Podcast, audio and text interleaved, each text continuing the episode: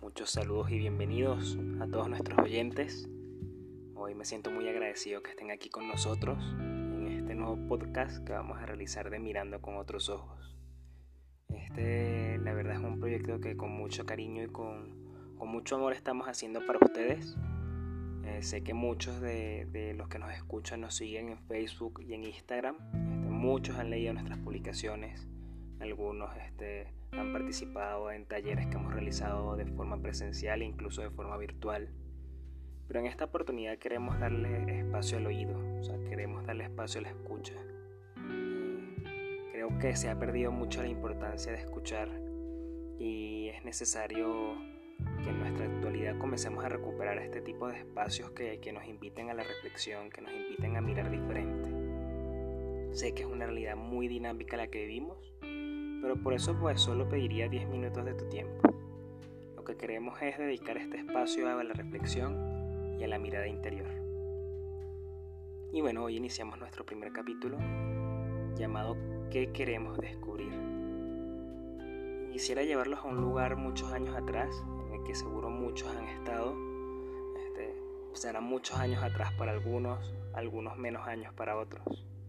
Pero bueno, vayamos a un viaje en el tiempo que recordemos ese día en el que te celebraron tu cumpleaños. Y allí estaban todos tus amigos reunidos, compartiendo. Estaban jugando con mucha energía y diversión. Había muchos globos, había muchos colores, habían cosas muy divertidas. Si hay algo que es muy esperado en estos espacios o cuando celebras tus cumpleaños, me atrevería a decir que lo primero es los regalos que recibes e incluso cuando toca partir la piñata. ¿Recuerdan esa sensación? Esa emoción, esa, esa intriga de, no saber qué había dentro de, de los presentes o incluso de la piñata.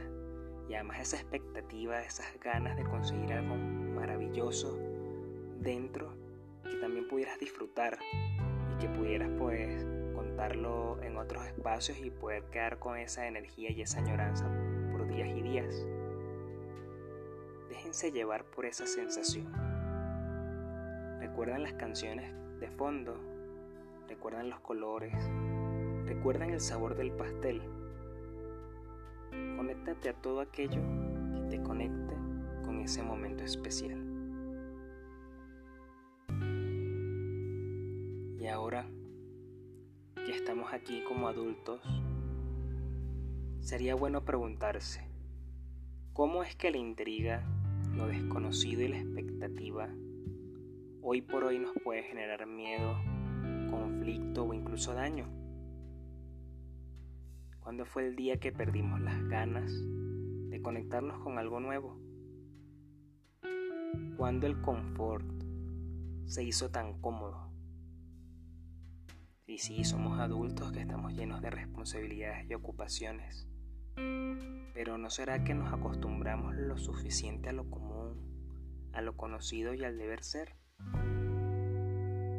¿Dónde está aquello que me despierta? ¿Dónde está el fuego que, que, me hace moverme, que me hace activarme? ¿Dónde está? Y una sabia maestra yo escuché lo siguiente. El que busca será buscado. Y si le buscamos una traducción, es que todos tenemos la posibilidad de buscar y hacer cosas diferentes para nuestra vida. Y no solo buscarlo, porque en la búsqueda pues puedes encontrarlo y, y luego no saber cómo lidiar con ello, sino también lo importante de poner en práctica y además experimentar para primero conocer e incluso reconocer aquellas cosas nuevas aquellas cosas ocultas o aquellas cosas olvidadas dentro de nosotros mismos. Lo que pasa es que la mente nos limita. ¿Recuerdan los que están en nuestras redes las publicaciones anteriores? Nos llenamos de muchas excusas y de muchos bloqueos. Algunos son impuestos, programaciones de cuando éramos niños. Otras son autoimpuestas, por nuestro deber ser o por el que dirán. Y esas cosas a veces nos impiden salir de lo cómodo. Además que la mente no está diseñada para tomar riesgos. Siempre la mente va a procurar mantenerte a salvo y seguro. Es como tener la lámpara de Aladino y jamás sacar el genio de la lámpara. A partir de hoy te invito a que medites sobre estas preguntas. ¿Qué quieres descubrir en ti? ¿Qué es lo nuevo que quieres, es lo nuevo que quieres experimentar? ¿Cuál es tu plan? Ya que tienes el plan, ¿cuándo comenzarás a ejecutar el plan? ¿Cuáles son aquellos objetivos y cuáles son los pasos a seguir para ejecutar ese plan? ¿A dónde quieres llegar? Quiero que sepan que en lo desconocido hay un mundo de posibilidades maravillosas que te harán descubrir en ti cosas insospechadas.